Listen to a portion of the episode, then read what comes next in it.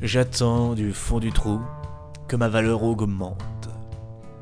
J'attends du fond de mon trou que mon âme se fragmente. J'attends au fond du trou qu'on achète mon être. J'attends dans mon gros trou d'enfin pouvoir paraître. Mais pour ça, il faudrait qu'un trou du cul me voie pas n'importe lequel, le genre rabat-joie.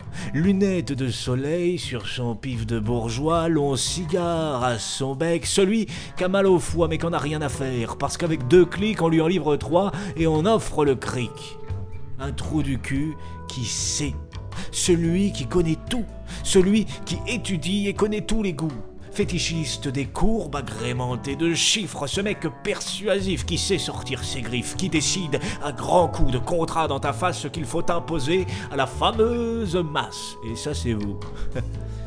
Celui qui t'oblige avec politesse à gratter ce qu'il veut, et cela en vitesse. Celui qui se nomme le faiseur de poètes et l'homme de l'ombre et qui se dit honnête.